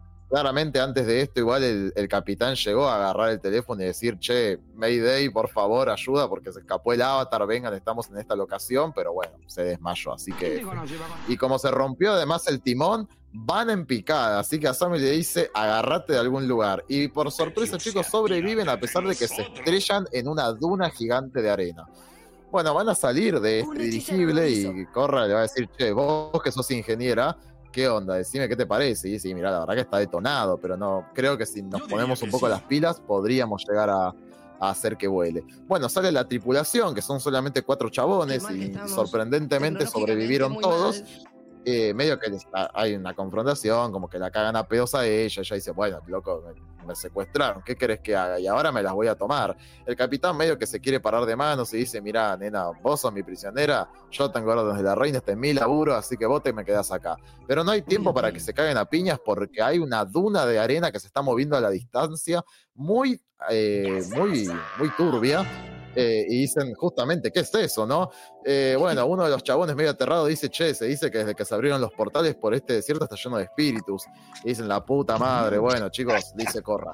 Si queremos escapar de esa cosa rara, nos vamos a tener que poner a reparar esto. Así que manos a la obra, se ponen todos a reparar, que aire control, que ingeniería, que mucha colaboración. Y sorprendentemente logran reparar bien el dirigible. Aplausos para todos, pero en ese momento aparece un monstruo, pero del tamaño de la concha de Dolores, como un tiburón gigante, pero de arena. Se morfa el dirigible a la mitad, como si fuera la ballena de Pinocho, y se desaparece. Bueno, todos se quieren poner a llorar porque dicen qué vamos a hacer, nos quedamos sin comida, sin agua, sin medicamentos, no puede ser. Y ahí a Sammy se le prende la lamparita. Claro, el capitán que es medio nabo dice, bueno, pero ya nos van a venir a buscar igual. Pero dice, bueno, papi, pero no, ¿cuándo nos van a venir a buscar? Además no tenemos comida ya. Y a Sammy se prende la lamparita y dice, che, podríamos agarrar todas estas piezas de metal y construir un eh, deslizador como el que usan los areneros. Increíble, bueno, la verdad que todos se ponen manos a la obra, crean un deslizador, se ponen a andar por ahí, por el desierto, pero son perseguidos de vuelta por este tiburón gigante que va a saltar y se los va a intentar morfar. Una escena muy bien parodiada a Pinocho, porque está idéntico, se lo está a punto de tragar. Solamente que Pinocho no tenía una maestro fuego, entonces Corra le mete tremendo impulso turbo ahí, viste, de fuego control. Así que bueno, básicamente el deslizador sale de las fauces del monstruo y el monstruo todo quemado se vuelve a hundir y se va a la verga. Bueno, todos muy felices que lo logramos y llegan finalmente de vuelta al oasis de las palmeras nubladas. Bueno, ahí em, Corra, bueno, se van a bajar todos y Corra les va a pedir perdón por, bueno, básicamente haber ocasionado que se funda el dirigible, todo bastante bien. Y medio que ya se ganó la confianza de los pibes, dice, bueno, el capitán le dice, no pasa nada, che, yo no sé qué pasó con la reina, pero, pero yo no gano tanto, así que mucha suerte, Avatar. Este, así No que se van a ir a sumar algo, porque la verdad es que uno de los chabones dice, che, boludo, será que estamos medio locos, porque ahí hay un dragón, y el capitán dice, bueno, qué sé yo, vámonos a tomar algo. Vamos a tomar Este, y sí, si hay un dragón, chicos, ya sabemos qué quiere, qué quiere decir esto. Bueno, Asami y Corra se van a ir para tomar algo también, pero cuando se metan en el bar, se van a encontrar en una mesita sentados ni más ni menos que a Lin, a Tonrak y a Zuko. Bueno, Tonrak se va a levantar, la va a abrazar a la hija, va a decir, ay, qué bueno que acá estás, che, te presento al señor Zuko, que lo viste cuando eras más chiquitita. Zuko, ay, que va a matar Corra, y no sé qué, bla, bla, bla. Bueno, todo un encuentro divino, Lin le va a decir, hijas de puta, ¿qué hicieron que me dejaron en Saufu? Y bueno, ella va a decir, perdón, qué sé yo, viste cómo es esto. Este, ¿Y cómo nos encontraron? Ella Y Lin le va a decir, y mami, soy detective, ¿no, no te olvidaste de eso? Bueno, les van a preguntar, y che, ¿y saben algo de Mako y Bolín? Y les va a decir, y parece ser que los que están por acá dicen que los secuestró Sahir. Así que bueno, nada. Eh, Tonrak aprovecha y le tira, che, ¿sabés lo que pasó con la reina? Y ella dice que, que es una conchuda, pero no, porque justo ahí eh, se enciende la radio y en la radio dicen, eh, vuelven a repetir esta noticia, el trágico final que le pasó a la reina. Una caos total en Basing C, los revolucionarios están a full y el Reino Tierra está con de todo, pero ustedes se preguntarán qué concha pasó en Basing C con la reina. Bueno, parece ser que mientras ellas estaban en todo este drama del dirigible, eh, todo el grupo de Sahir eh, habían capturado, recuerden, a Mako y a Bolin y estaban yendo en un, en un camioncito de ellos hasta Basing C. Bueno, mientras Mako y Bolin están agarrados, Mako les va a decir, che, no los entiendo, la verdad, si en su momento tuvieron a Korra eh, paralizada, ¿por qué no la mataron? Y Gazan simplemente les va a decir, chicos, no les puedo decir nada, pero el mundo está por cambiar, así que cierren el ojete. Bueno, van a tener una charla ahí que se van a cagar de risa un rato, hasta que van a llegar a Basing C, Sahir les dice, che, volvelos a amordazar, que dejen de ver a estos pibes. No sabemos cómo, pero van a llegar hasta el salón del rey, de la reina en realidad. Eh, vamos a estar ahí con la reina que está charlando con Gan, que es su, su funcionario, su asistente principal. Le va a decir, che, mirá, el avatar va a llegar dentro de poco acá con el dirigible, pero también te quería decir que llegaron unas personas que tienen un par de amigos del avatar que te los quieren ofrecer y además tienen información muy valiosa sobre tus maestros aire. Así que la reina va a dejar que entren para hablar. Bueno, entonces Sahir y todo su grupo van a entrar, les va a regalar a Mako y a Bolin, que inmediatamente los Daily los van a mandar a prisión, y la reina les va a decir, bueno, decime dónde están mis putos maestros aire. Y Sahir le va a decir, un momentito, nena, porque yo te voy a decir dónde están los maestros aires si vos me entregás al avatar. Bueno, ella le va a decir, ¿cómo sabés que tengo al avatar? Y él va a decir, eso no importa, pero ¿sabés lo que te va a importar si yo le voy a decir a todo el mundo que vos tenés capturado al avatar? Porque ahí se te arma tremendo conflicto internacional. Así que me parece medio como que la amenaza un poco la reina, aunque en realidad es una negociación. Él le quiere entregar a los maestros aire y ella le tiene que entregar al avatar. Así que la reina le cierra este trato y le dice, bueno, va- les voy a, vayan a esperar a que llegue el avatar, yo les aviso.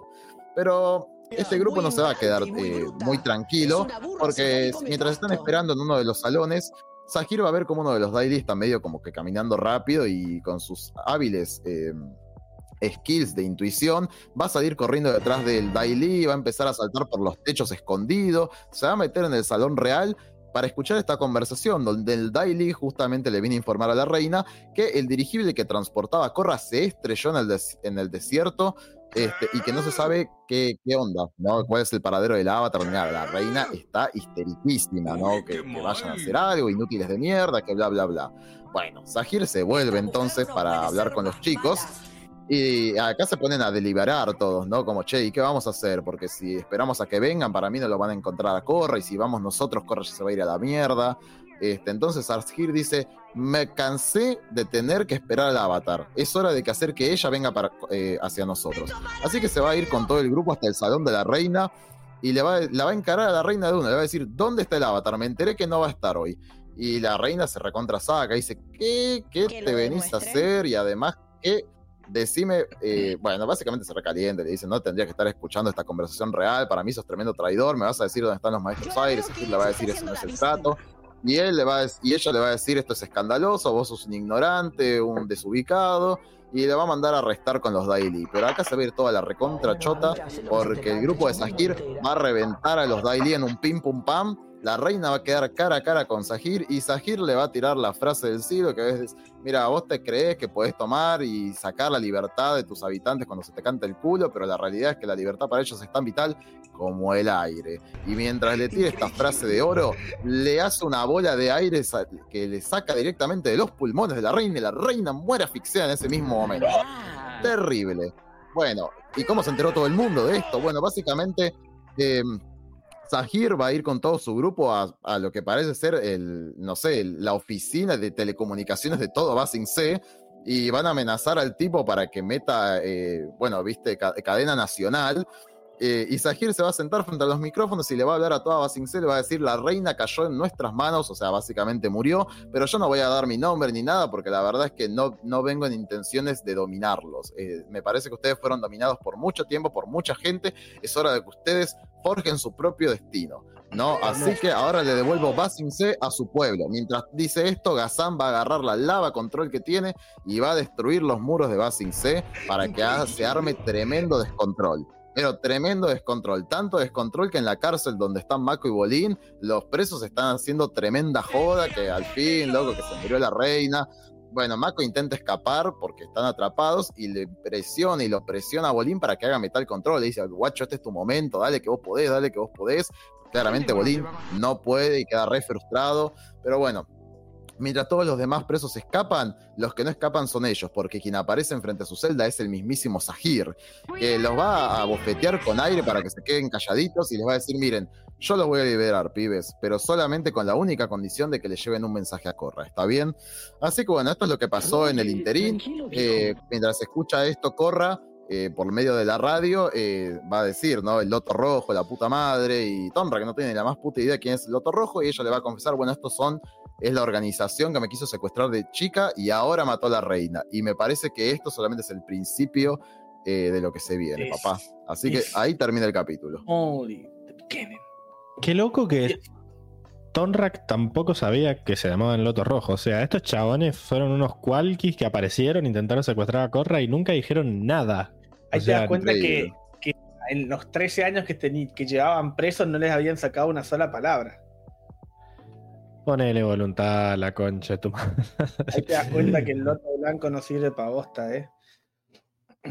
Los de Basing se para el pueblo lo que es del pueblo. Es que tampoco los de los de Loto Blanco los iban a torturar, o sea. Que no. Y más o menos. Son de Loto. Blanco, no tendrían que hacerlo. Y más o menos. Ya hablábamos de la poca humanidad que tenían las cárceles en donde estaban. Eh, yo diría que sí, Kent. Bueno, eh, acá dice Armando, digan la verdad. La primera vez que vieron el capítulo, ¿creyeron de verdad que Bolín sí iba a poder hacer Metal Control? Yo estaba esperando Jamás. que no lo hiciera, que iba a ser muy pedorro si hacía Metal Que lo Control de la nada. Sí, sí, sí. Eh, así que eh, nada, yo jamás pensé que iba a abrir. O sea, esperaba que no abriera la celda. Me iba a enojar mucho si la abría. Pero bueno. eh, ¿Les parece que pasemos a la siguiente sección? Dale. Vamos, vamos. Pasar.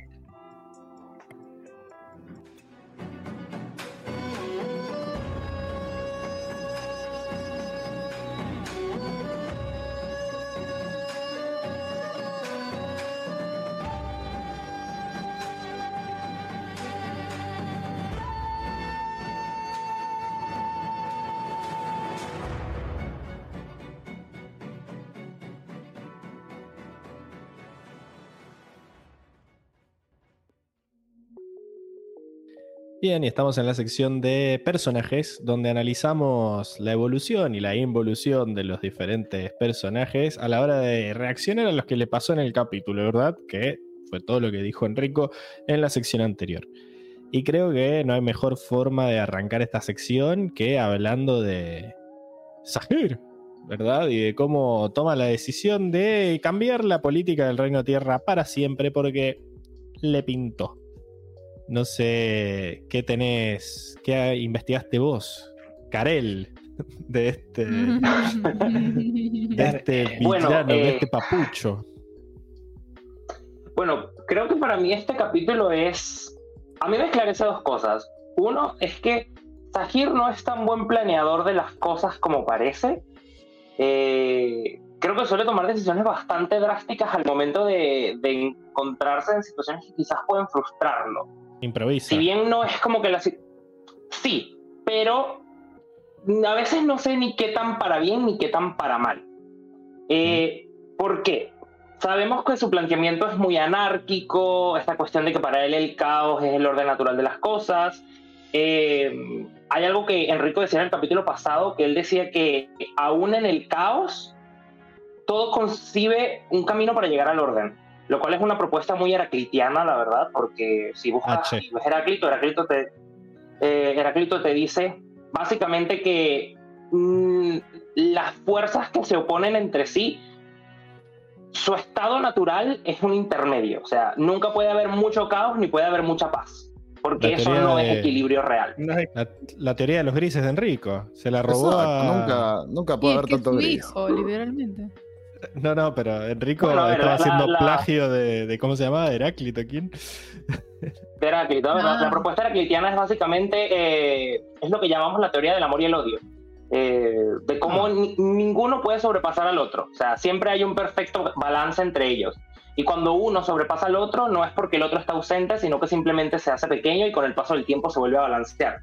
Eh, Raba para mí, lo de acá es básicamente eso. Él tiene un plan, tiene una idea, llega con una proposición más pacífica, entre comillas, porque yo no creo que estuviese entre sus planes reales llevar a cabo este atentado. No, Porque para básicamente lo que Sahir hace es, es un atentado y, y para mí este es el Sarajevo del mundo Avatar.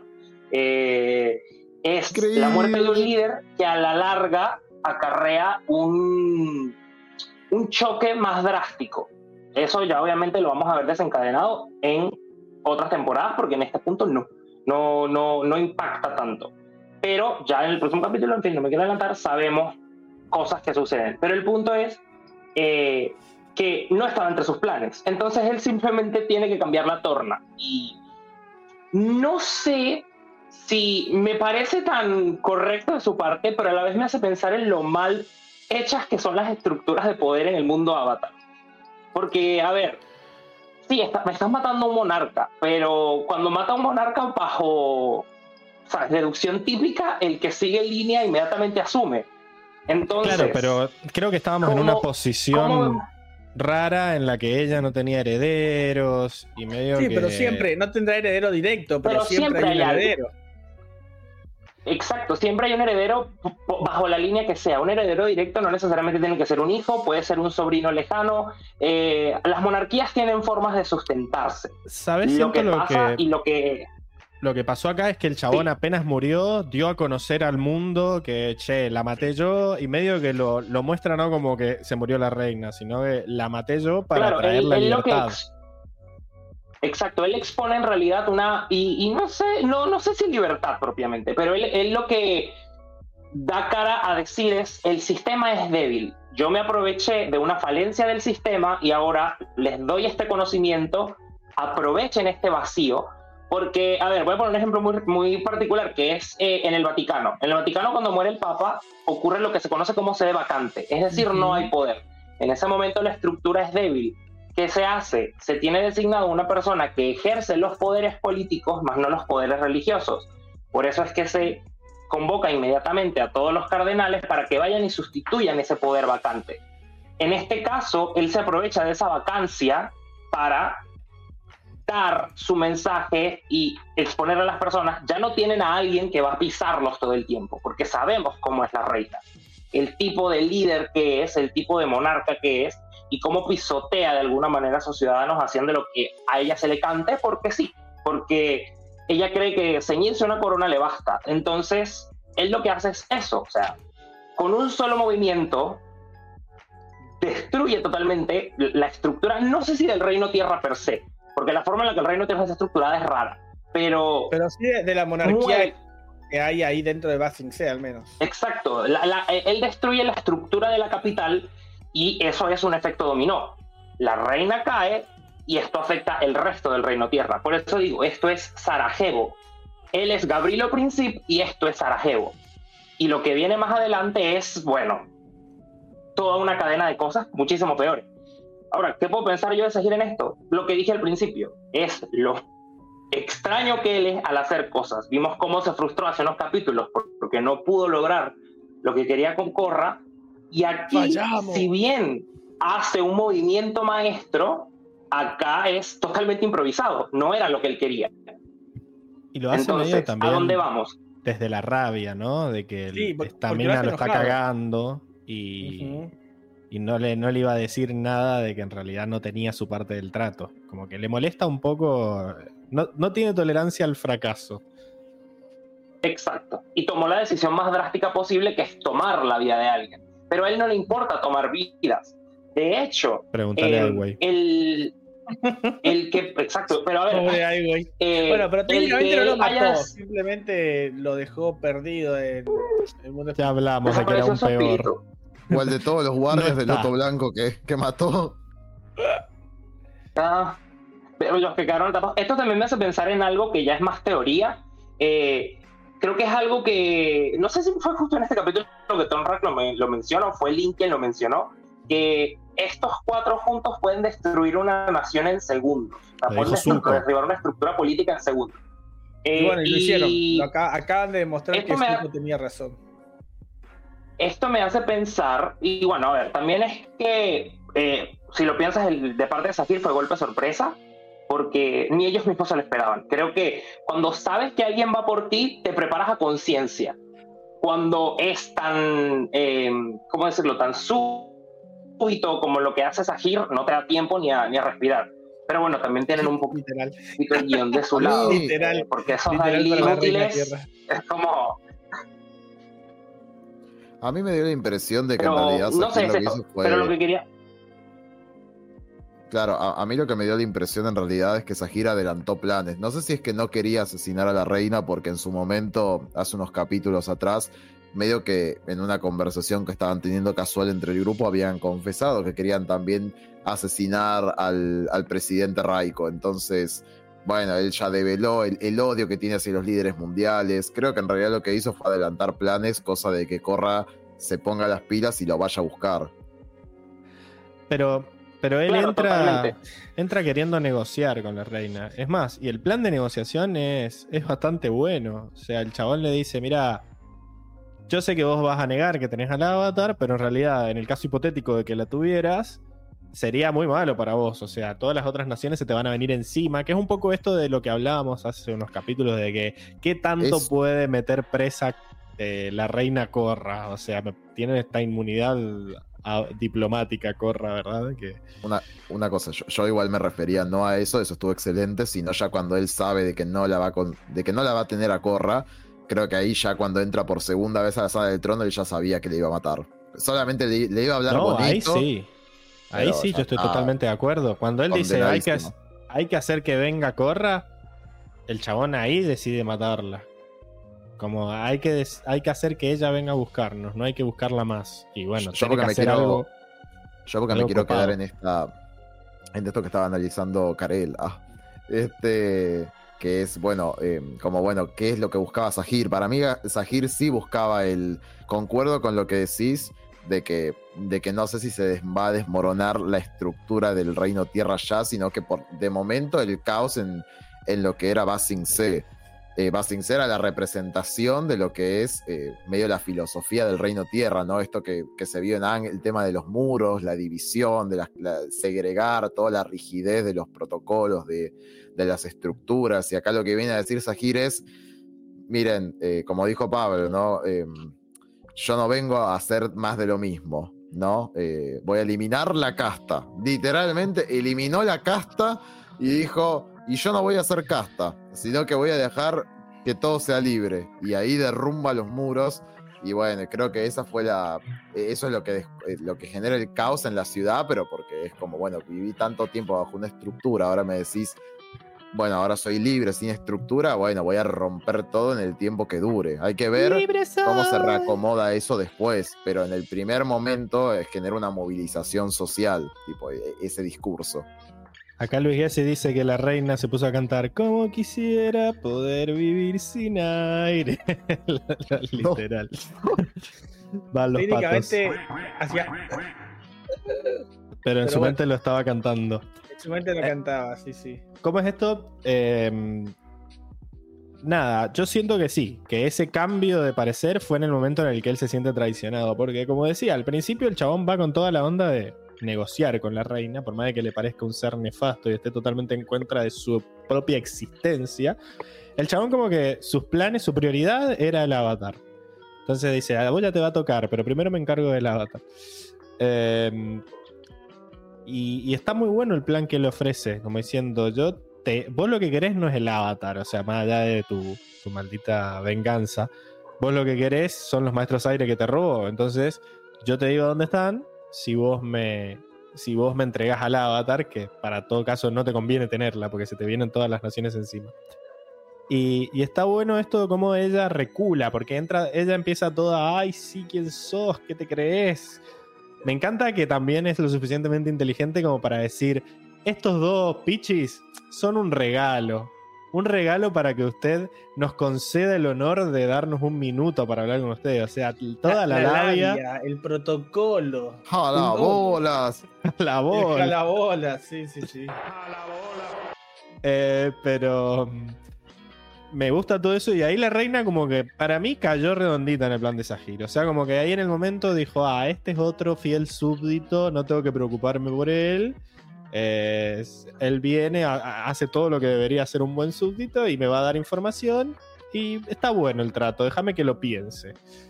El tema es después, cuando se vuelve loca y cuando le dice, che, yo escuché, ahí empieza con, ¿cómo se te ocurre escuchar una eh, conversación oficial de la reina? Vos sos un, ignorante y un irrespetuoso, le dijo.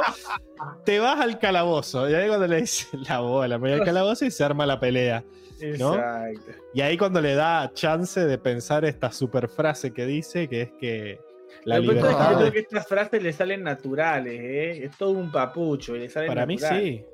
Por eso estoy de acuerdo que el No chabón sé, es... para, para- para mí igual la, la investigó un rato antes, agarró un librito de Gurú Jima y estuvo buscando frases ¿Sabes copadas ¿sabes qué y me parece que, "Ay, que lleva, lleva, la mato"? un- lleva una A ver. libretita con todas las frases, con todas las frases, las frases hechas? Entonces, este, este es el momento para esta. Y se pone. Es hora de que ustedes busquen su camino. Y chao, ahí. Sí, y después agarra otra y dice, anterior. desde ahora serán libres y así. Y son frases que tiene hechas ahí, las va armando ahí en el momento, me parece. Hace un pupurrí de, de Para mí frases hechas de él mismo ahí, el gurú. Lo Libertad y aire. Libertad Sí. y aire puso en Google y salió esta y dijo, uh, esta viene. Se la voy a hacer mientras le hago la burbujita. Puso en Eh. Yahoo Respuestas, ¿qué digo si derroco una monarquía? Claro. frases épicas para Enrico como un vio. papucho. Y chao. En- en- se nota que Enrico sí vio el debate. Oh, Eh, estuvo bueno, eh. está tirando referencia al debate una tras otra. Eh, pero bueno, cuestión que, mm, que está. Para mí, el, el momento preciso en el que él gana esta pelea es cuando va y, y lo libera. Porque, o sea, yo entiendo que las monarquías están preparadas para estas cosas. Pero como que mientras se decide qué hacer y mientras se activa el protocolo, es como que está todo en. como que se mantiene en silencio esto de que se murió el rey. O sea, que no se entere nadie que estamos acéfalos. Claro, Eh, pero eso es una estructura moderna. Eh, eso que estás mencionando de mantenerlo callado, eso es algo moderno. Los procesos, los procesos antiguos de, de sucesión son más inmediatos, porque eso puede ser un secreto rápido a viva voz. Si bien eh, no, este tipo de noticias no se suelen dar tan fácil porque genera inestabilidad. El chisme, el chisme, el Ah, chisme exacto. vuela, amigo. Va fly Ahora, el chisme. Eh, Uy, cuando se trata de, por el tipo de mundo que trata de emular Avatar, obviamente eh, eso no es tan así. O sea, porque mantenerlo en silencio no es como es la operación Puente de Londres de cuando murió la reina de Inglaterra y nadie lo supo hasta que los que tenían que saberlo no estaban informados. Esto Pero es yo- distinto. O sea, pero es que en, siento- en este tipo de época es como el heredero, el heredero prácticamente Bueno. debería estar girando en el mismo lugar. Pasa que la reina, yo quiero creer que la reina es tan egoísta que ella no tenía como tal entre la línea sucesoria que correspondía el heredero claro, ni que debía tener a la persona que la va a suceder cerca, porque se debe sentir tan intocable que a ella simplemente le chupó un huevo eso. Pero ella no, no se lo esperaba, que iba llevar un calvo con un corte en la ceja, con aire control, a simplemente decirle, mami, ¿sabes lo que es el asma? Bueno, te la presento, despídete. A lo que voy es que me parece que tenés toda la razón en ese último, en esa última eh, reflexión, digamos, de que para mí ella, al sentirse el centro, ella es, es yo soy el Estado, dice, el Estado soy yo. Entonces, nada de tener al heredero cerca. Nada de tener al heredero cerca, nada de estar preparado para mi posible muerte. Yo no me voy a morir, es George Martin, dice, yo no me voy a morir, tengo 40 años por delante todavía. Y, Y acá, ¿quién me va a venir a matar? Dice ella. Entonces, igual- para mí que ella es, es como muy personalista. Y, y siento que el entorno Basing-C reda para mantener el secreto cuando muere la reina. O sea, imagínate que Asfixiaré los necesarios para salvar este rey. asfixiaré los necesarios para salvar este reino. Eh, pero a lo que voy es que me, me parece que, que es muy secreto, muy... eh, no se mira, la, al- Yo sobre todo en- soy el Senado. en, la- en- en Ang veíamos como esto de que nadie accedía al rey y qué sé yo. Si bien ella se muestra más, es como que me parece que Sí, podría que haberse eso- quedado eso en era más. silencio. Era más por, eh, por obra de, de, de, Long Long, Feng. de Long Feng que por, que por del mismo rey, digamos. ¿Me entendés? Sí, es, obvio. es muy laxa. El- Ella es muy laxa porque creo que en este mundo no están acostumbrados a eso, a que una figura, un líder, un jefe de Estado lo asesinen. No es algo visto, no es algo común. Exacto. Y entramos nuevamente en el juego de su propio ego, de quién me va a venir a matar a mí en mi propio castillo, en mi propio palacio, en mi propia sala del trono. Nadie. Nadie. Pero, hey, es lo que pasa cuando te chocas contra tu propio ego y te, te termina dando la es vuelta. la enfermedad. Eh, no voy a decir que es triste, porque ella se lo merece, pero... eh, Es, es una justicia poética, en cierta Justicia forma. poética, sí, sí. Eh, Sí, igual Como la- que murió una- por su propia, eh, por su propia mano. por su propia es una estupidez. es una gigantesca cerradez de parte suya, como que es muy me- de mente cerrada pensar que por ser la reina es intocable y la gente no se, no se animaría a tocarla. Eh, creo igual dentro de todo que está bastante bien construido por lo que es la, la mente de la nobleza, ¿no? Creo que lo más cercano a, a un suceso como el que acabamos de ver es la Revolución Francesa, ¿no? Cuando realmente se rompe una estructura, solamente que yo entiendo... No, no, en un momento vos dijiste algo, Karel, que me pareció Yo creo que es, interesante. es- es- el at- es más, es más el atentado de Sarajevo, porque el atentado de Sarajevo produce eh, un vacío, un vacío dinástico. Al haber un vacío dinástico, entramos en lo que es la guerra que cambió el mundo, que es la Gran Guerra, la Primera Guerra Mundial. La Sí, Primera Guerra pues- Mundial es tan grave que básicamente la guerra empezó y en Europa habían alrededor de, ¿qué? Tres imperios. Tres, sí.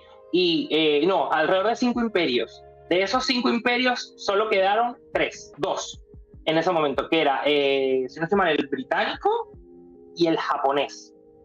Pero lo que era el imperio austrohúngaro, el imperio alemán y el imperio ruso terminaron. Todo eso lo produjo un solo atentado por problemas dinásticos, porque fue todo un problema que se arraigó y se diseminó por toda Europa. Entonces, empiezas la guerra, termina el imperio alemán, el imperio de Austria, el imperio de Rusia, con un solo evento. Esto por eso es que yo lo comparo. Claro. Los pongo más o menos en un nivel equitativo, porque al haber un vacío, al golpear una figura tan importante en la estructura, es ese mismo efecto dominó. Lo que no me convence de la analogía con el atentado de Sarajevo es que yo siento que esto se está dando más a puer- puertas adentro de lo que es un imperio, como que en el atentado de Sarajevo desencadenó una reacción de un montón de alianzas internacionales en dos frentes que estaban opuestos, ¿no? Como, bueno, tenías por un lado la Triple Alianza y por el otro lado la Triple Entente y ambas estaban enemistadas entre sí. Lo que no veo acá en este sentido, yo lo que siento es que de momento hay un. Porque, porque por ejemplo, acá vamos a tener a la tribu Agua, a la Nación del Fuego y los demás, que no, que no sé, no sabemos a priori si se van a meter en el quilombo que de momento solamente está eh, ocurriendo en Basing C. Es probable, eh, supongamos, es muy probable de que los demás reinos del Reino Tierra, ahora que ya Basing C cayó como, como, una, como una fuerza sobre los demás, hagan la suya y se vuelvan medio como Mm. ciudades-estado o naciones-estados eh, y, y como que va, va a costar capaz en un futuro eh, volver a reunirlos, no lo sé, pero yo, yo quería compararlo más con la Revolución Francesa porque eh, en este sentido aparece una idea que es, usted, hay como un cambio, porque en el atentado de Sarajevo la gente sigue pensando de la misma forma, es como que hay un conflicto más político y acá hay un cambio de, de pensamiento eh, social, ¿no? Como ya no tienen que dominarlos, ahora ustedes son libres de hacer lo que sea, puedes ir al palacio de la zona alta que antes tenías prohibida, ahora puedes ir y podés eh, robarte todo, violarte a todas y podés orinar donde se te cante y podés No. hacer todo lo que podías, lo que no podías hacer antes, ahora lo podés hacer. Y, a- y es algo que es muy controversial para lo que es el reino tierra, que es lo más estructurado y rígido y que la gente estaba acostumbrada a seguir reglas. Mirá la abuela Pete de Bolín, que adoraba a la reina a pesar de que era nefasta. Y ahora le están diciendo, mirá, podés elegir tu propio destino y hacer lo que quieras y está perfecto y te lo bajan de arriba. Entonces hay como una revolución social, que, que por eso lo comparo más con la Revolución Francesa que con el atentado de Sarajevo. Pero igual también- creo que podrían ser una mezcla de ambos. Tal vez eh, el, el Busquemos factor el gris. eh, manada. Sí, o sea, ¿por qué? Porque, a ver, eh, Sarajevo, al igual que esto, fue un grupo reducido de personas, Eso pero mismo. tenemos un autor.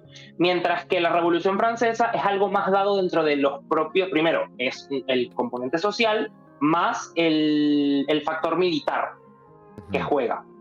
Entonces aquí hay uno de esos dos factores falta y el otro está presente. Entonces puede ser una mezcla de ambos, en, Sí. al menos para encontrarle un punto medio. Hay que ver si, eh, ¿cómo se dice? Si capaz ponerle la Nación del Fuego o las tribus aguas se sienten amenazadas por esta idea que de golpe es una revolución, es una revolución social, ¿no? Para la lógica de la época, decir, bueno, abajo los gobiernos, eh, que viva la anarquía, ¿no? Capaz los demás estados, y ahí sí se produce un efecto parecido a una alianza internacional, dicen, che, vamos a combatir este tema de, de la revolución que está dando en Basing. Se, vamos a mandar tropas y vamos a, a, a instaurar de vuelta el poder, que de todas maneras eso me sigue haciendo acordar más a la Revolución Francesa porque todos los, los reinados en su momento dicen cómo el pueblo va a tener ahora el poder, esto es una amenaza total para nuestros propios reinados, vamos eh, a instalar de vuelta el orden que es que nos conviene a nosotros, como que Pero siento el, que- el final, el final propio de Sahir no es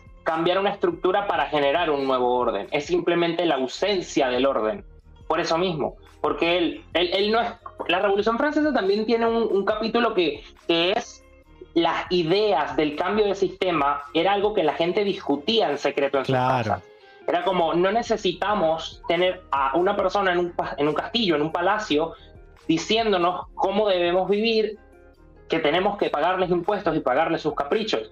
Acá suena más Ellos como un reunían- arrebato. Exacto, esto es propiamente Sahir en el momento, pasa lo que pasa, le, la mata y va a la estación de radio y dicen, eh, miren, yo acabo de matar a la reina, eh, ustedes son libres, hagan lo que quieran. La Revolución Francesa no fue así, no es como que la gente llegó y mataron a, a María Antonieta y al rey y dijeron, eh, bueno, ya ustedes no tienen reyes, hagan lo que quieran. No, la, la idea, el- la nueva estructura, cómo se iba ahora a mover todo, ya ellos lo tenían claro. O sea, igualdad, fraternidad, eso ya estaba. claro, o O sea, sea, igual fue- igualdad, fraternidad. Es, todo eso ya, ya estaba implantado en la gente antes de que sucediera. Ya era una, una idea que se estaba discutiendo entre, el- entre Sí. la sociedad, entre el vulgo.